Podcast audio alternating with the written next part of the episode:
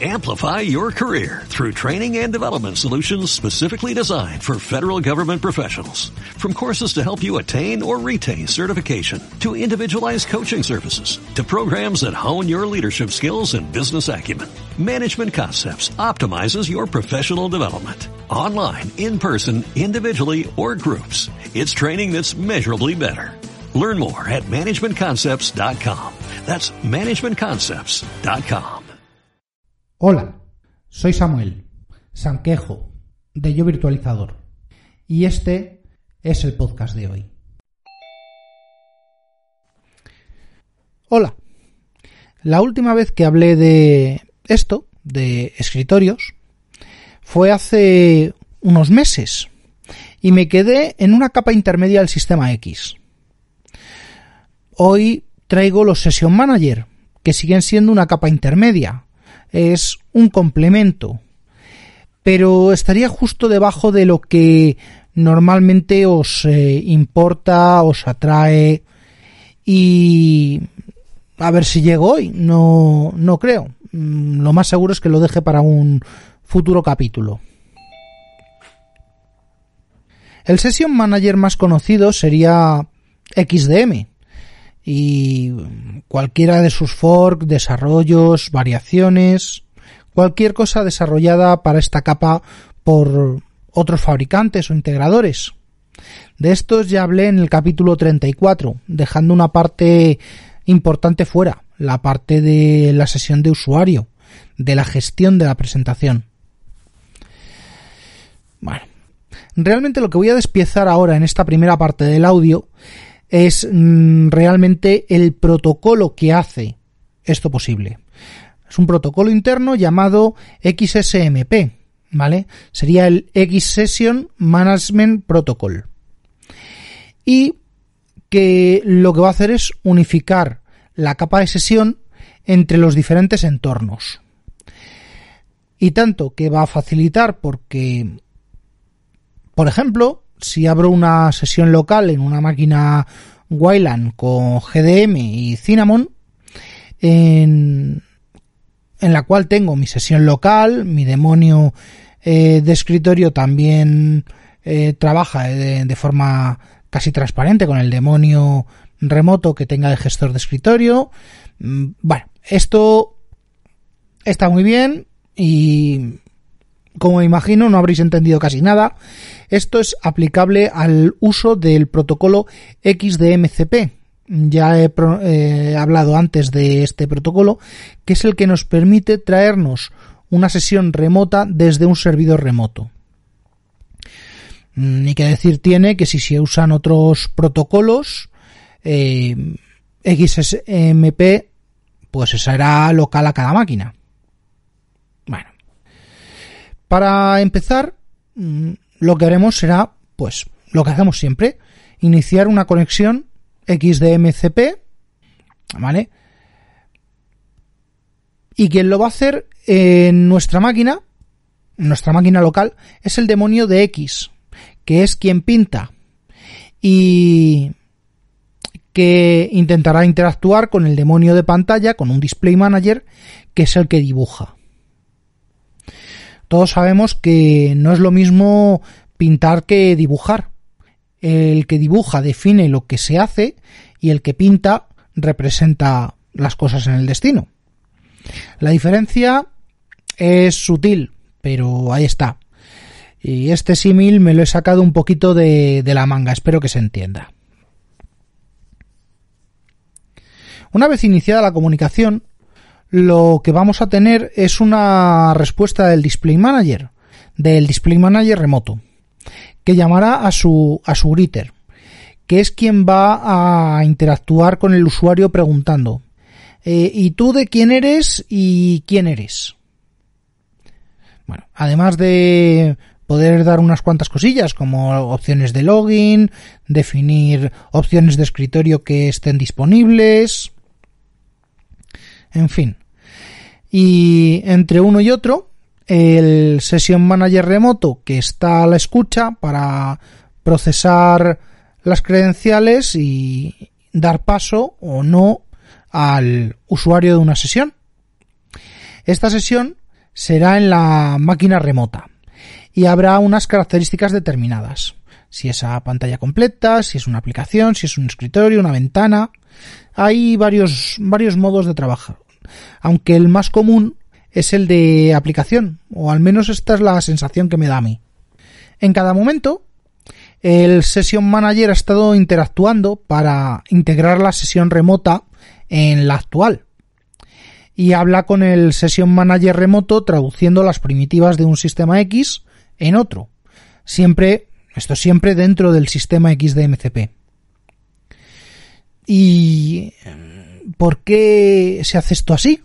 ¿No queda excesivamente complicado? Hay mecanismos que lo hacen mucho más fácil, protocolos que son mucho más simples, pero bueno, es que la verdad es que es el sistema de trabajo propio de los sistemas eh, Unix. En Windows no existe como tal, hay una implementación parecida y en otros sistemas ni siquiera son capaces de hacer esto, de no, son capaces de hacer nada de lo que estoy hablando. La última vez que toqué esto, en el capítulo 34, nos quedamos con, con que un, un gritter era capaz de configurar la sesión en la que el usuario va a trabajar. Esa sesión también se invoca desde el Session Manager de una manera muy parecida a esto.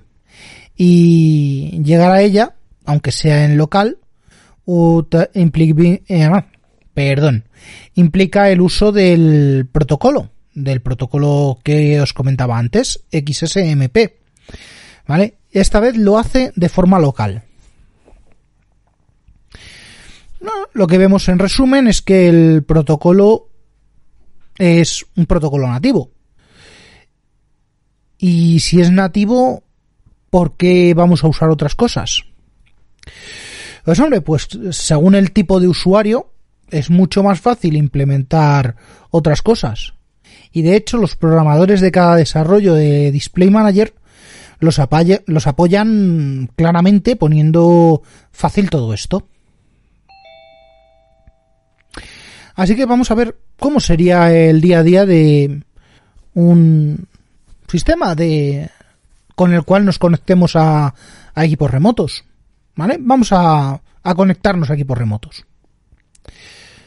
Por supuesto, es muchísimo más fácil de configurar un servidor de VNC que esté embebido en GDM o en cualquiera de los otros que usar XDMCP contra GDM. Y, pongo GDM porque es el, más común, el más habitual. Pero tendríamos a SDDM de KDE, la IDM de Canonical, XDM de la propia XOR, o poner aquí el, el que más os guste. De hecho, configurar XDMCP para que trabaje en SDDM es muy, muy, muy laborioso. Lo normal de un usuario es que use una máquina remota por alguno de los protocolos actuales. Mm, a ver, me explico. En su momento, una workstation, pongamos una una workstation cualquiera, una mm, SGI, por ejemplo, una O2, una Indigo, una Fuel, ¿vale? Ya serían lo más de lo más. Y su host, por ejemplo, su, su máquina remota sería pues el, también la SGI Onyx, ¿vale? Un maquinón. Bueno, pues lo que vamos a tener es un cliente de conexión de un protocolo como por ejemplo Telnet para una conexión de texto y un cliente de XDMCP para una conexión gráfica. Esto implica dos flujos, dos protocolos y además uno de ellos es sumamente inseguro. Bueno, una evolución de esto fue sustituir ambos por un protocolo de tipo VNC.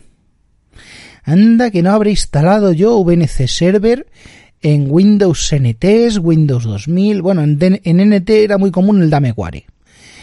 Pero en Windows 2000 y servidores Red Hat 4, CentOS 4, CentOS 5 y, y equivalentes, bueno, me habré hartado a configurar servidores VNC. Bueno, da igual. Eh, VNC lo que va a hacer es presentarnos en una ventana, en local, en local de mi máquina, de mi terminal, la pantalla del usuario que loguemos en el equipo remoto. ¿Vale? ¿Qué es lo que va a hacer VNC? Pues VNC nos va a presentar por defecto la pantalla cero. Esto está muy bien. Llego, abro mi cliente de VNC, por ejemplo el Ultra VNC, me va a pedir autenticación, que será la integrada del, del propio VNC, del, lo que le hayamos configurado al servidor. ¿Vale? Lo más normal es que sea una contraseña, una contraseña básica. Y me va a presentar pues el escritorio del equipo remoto. ¿Qué escritorio? Pues el que esté mostrando por su salida de pantalla principal. Por si tiene una VGA, pues una VGA. Si tiene mm, una sesión de, de terminal server, pues me va a presentar la del terminal server, la de raíz del terminal server. Mm, que tiene una consola X, pues me va a, me va a presentar el, el X0, la raíz de, de X Window. Así que, bueno, como os podéis imaginar, lo primero, esto es una conexión que es mm, de modo gráfico, por lo tanto no es una shell de texto, otra cosa es que se puede invocar una shell de texto, ¿vale? No es como Telnet y tampoco, salvo que se mapee a varios puertos y eh, a varias sesiones, nos limita a un solo usuario porque nos muestra una única eh, sesión. También hay otra pega y es que si yo pongo la IP y consigo saltarme la autenticación del VNC, yo veo la pantalla como si estuviera físicamente en el equipo, con lo cual puedo tener acceso o no. Eso depende de si tengo las credenciales o si el usuario anterior se lo ha dejado abierto o, o lo que sea. Vamos, que tampoco es el sumum de la seguridad.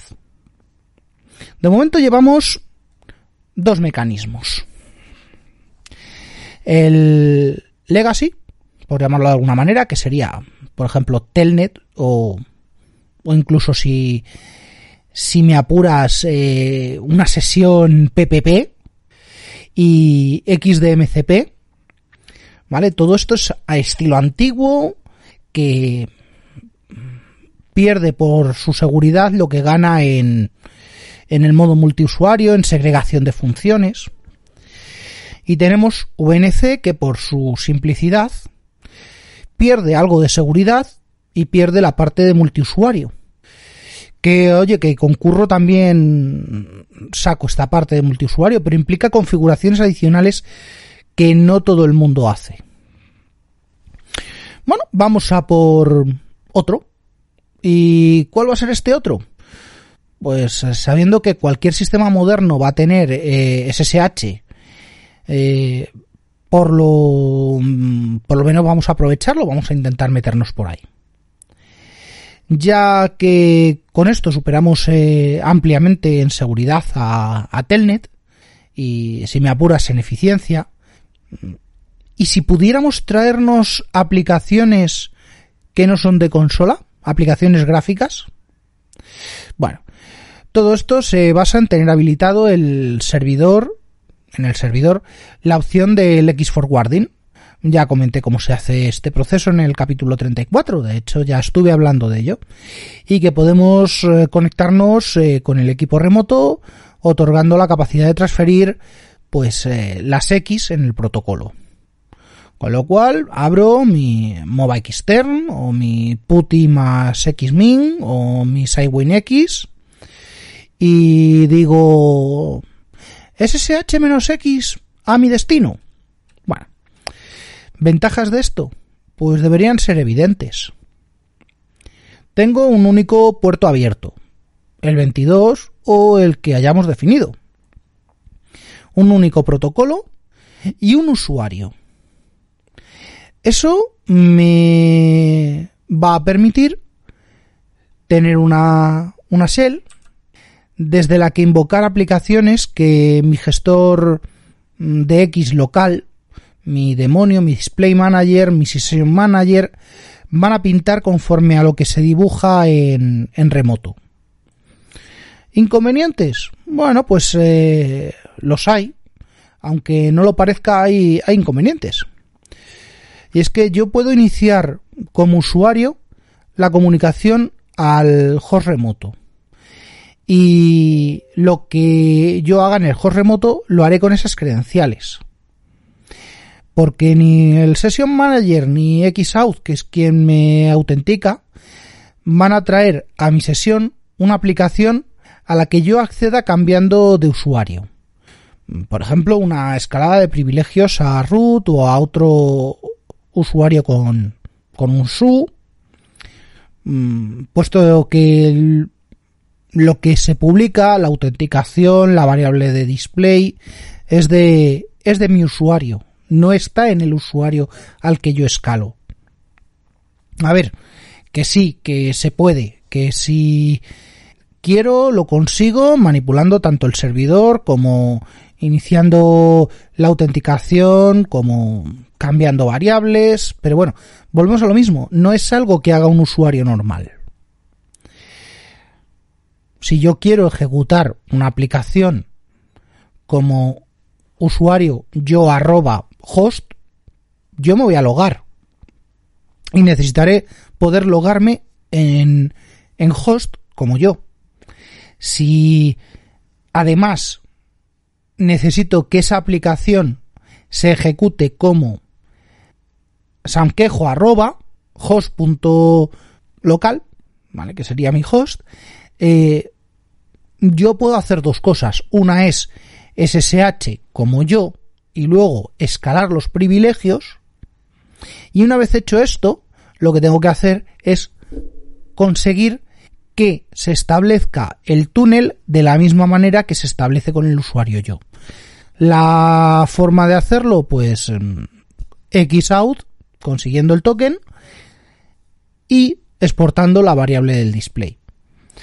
Todo esto, mm, según esté configurada la seguridad, puede incluso... Bueno, lo más probable es que no funcione, porque no debería funcionar así. Si yo quisiera ejecutar como Sam Quejo, pues en vez de logarme como, como yo, arroba, y luego ejecutar una escalada, lo que debería hacer es logarme directamente como sanquejo arroba y desde ahí lanzar la aplicación. Bueno, esto ya es otra, otra guerra y usuarios que pueden iniciar, que no pueden iniciar, aplicaciones que corren con cuentas de, de servicio, que no son de usuario, que no son interactuables. Bueno, son, son historias que, que nos podríamos encontrar. Volvemos a lo mismo, no es algo que un usuario normal se vaya a encontrar, es algo que nos encontramos pues quienes administramos, quienes diseñamos sistemas. ¿Este es el mejor método? Bueno, depende. Lo que no vamos a tener con, con X eh, con SSH y X forwarding es el escritorio completo, por ejemplo, como lo tendríamos con XDMCP si le pedimos el escritorio completo o con VNC. Y bueno, pues el usuario también debe ser consciente de que debe conocer el nombre al menos y a veces el path del ejecutable eh, que quiera ejecutar. Y además de eso, eh, debe saber que puede que la sesión se cierre, con lo cual a lo mejor necesite no hub, a lo mejor necesite eh, saber utilizar el foreground, el, el background para lanzar tareas y para poder recuperar la shell más que nada mientras está en ejecución la aplicación. Eh, miles de cosas que, oye, vamos a ver, que hay que saber usarlas si usas una shell de, Linux, pero oye, mm, bastantes eh, manuales he visto de haces SSH aquí, ejecuta tal cosa y te olvidas del, de la SEL. He visto manuales con ese nivel de, de detalle, así que cualquier cosa me lo, me lo creo. Otra cosa que puedo decir que esto no es muy apto para usuarios iniciales, de iniciales a medios, eh, que quieran un entorno gráfico, ¿vale? Sería ideal que todos los usuarios pasasen por la, que vayan a pasar por la consola. Con esto me voy a ganar alguna crítica. Todos los usuarios deberían pasar por la consola al menos una vez para saber qué es lo que eh, tienen por debajo del sistema operativo. Eh, bueno, pues estos usuarios iniciales a medios lo que van a esperar es encontrar un acceso directo a un lanzador. Vale, aquí no lo van, no lo van a encontrar. Vale, no tienen un escritorio, no tienen una barra de tareas, no tienen un menú de aplicaciones. Bueno, hay hay más vida aparte de estos tres sistemas. Bueno, pues sí, realmente realmente hay muchos más. Por ejemplo, hay un proyecto curioso que es el XRDP, que permite utilizar un cliente de terminal server de Windows eh, apuntando a máquinas Linux. Este demonio tiene un greeter y un session manager que transforman las primitivas de X en, a las de a las de terminal server y eso hace que sean más o menos compatibles. Y digo más o menos porque, oye, bastante tienes que mm, puedes utilizar un cliente de terminal server, el MSTSC o el Remote Desktop Connection de el sistema operativo que quieras y apuntarlo a un servidor Linux y que se abra en el puerto 3389.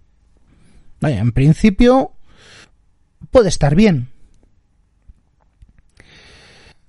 Realmente eh, esto funciona sobre el protocolo de VNC y así que podemos considerar que XRDP saca del VNC todo lo que puede, lo traduce a protocolo RDP y cambia el puerto 5900, que es donde estaría escuchando VNC, al 3389, que es donde escucha RDP, y lo publica como si fuera precisamente eso.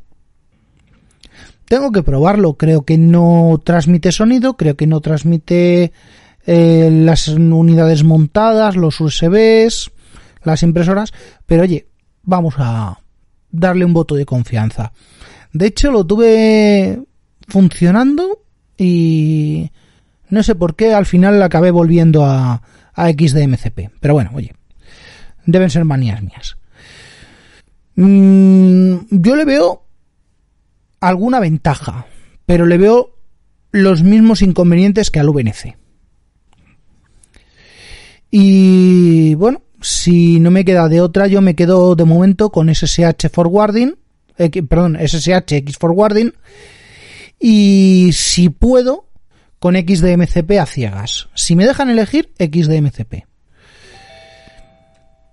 Bueno, nos queda mucho, pero mucho aún. Y ya he hablado demasiado de esta capa, los escritorios, la parte bonita, la parte que veis.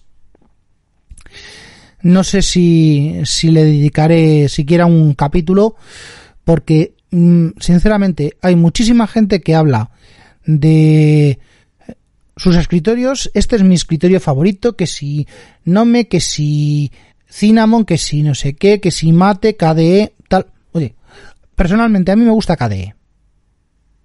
Ya está. No tengo por qué meterme que si Lineman, que si i3, que si el otro de Tiling, que si TWMF. Mm, vale. Todo eso es un mundo. Hay mil para elegir. Eh, se abre un abanico enorme de posibilidades. Y ahí es la experiencia de usuario la que manda. Mm, yo, sinceramente, me quedo con la parte de infraestructura, que es hasta donde hemos llegado, y lo siguiente que me queda es saltar al mundo del, del VDI. Vale. VDI significa Virtual Desktop Architecture. Y lo que hace, lo que permite es la entrega de aplicaciones o de escritorios de un host a un usuario en una máquina remota. Esto se aplica tanto a sistemas Linux, Solaris, HPUX, como a sistemas Windows. ¿Vale? Hay grandes, servicios muy grandes, como por ejemplo Citrix. Citrix es eh, un sistema que encapsula todo el protocolo de Terminal Server de Microsoft a través de un canal comprimido, canal ICA, que nos permite realizar todas estas funciones. Eh, escritorio remoto, aplicaciones, mmm, servidores remotos. Se puede hacer prácticamente de todo. Lo que hace es ampliar Terminal Server de Microsoft con AppV. Nos permite acceder a sistemas con protocolo Microsoft. Y, oye, bueno, es un sistema. ¿Hay más? Sí, Tarantela. Tarantela de Oracle en este momento, venía de Sun Microsystems, es lo que hace Citrix, pero en vez de basarse en Terminal Server y protocolo ICA, se basa en Terminal, eh, perdón, en, sí, en Xterm, en XDMCP y en, y en otro, en otro protocolo propietario que no recuerdo.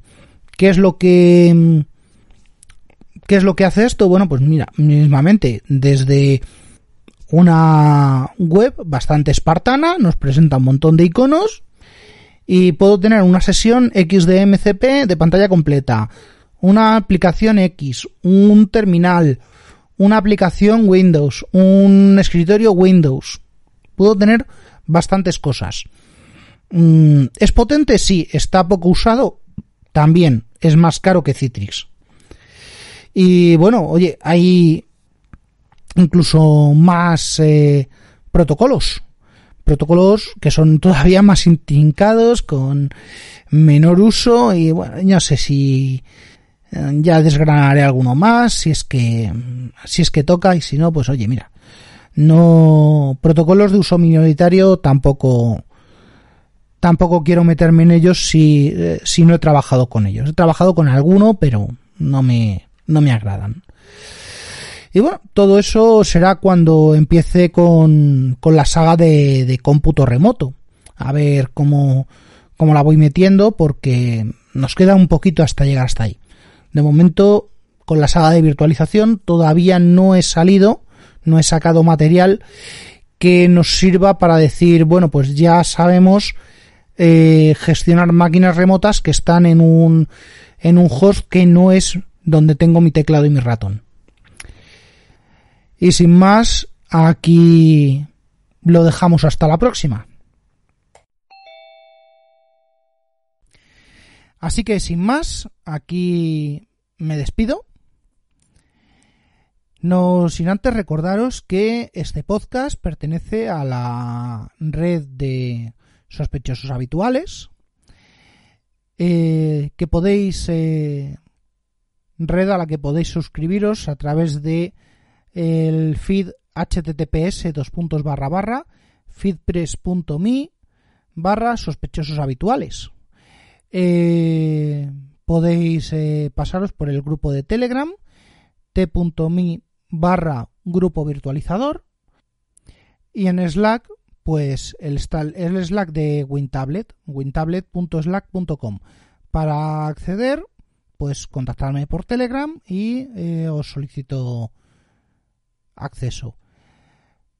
Los blogs, pues yo virtualizador.blogspot.com, leer por leer.blogspot.com y como no hay mucho más que contar, hasta la próxima. Amplify your career through training and development solutions specifically designed for federal government professionals. From courses to help you attain or retain certification, to individualized coaching services, to programs that hone your leadership skills and business acumen, Management Concepts optimizes your professional development. Online, in person, individually, or groups, it's training that's measurably better. Learn more at managementconcepts.com.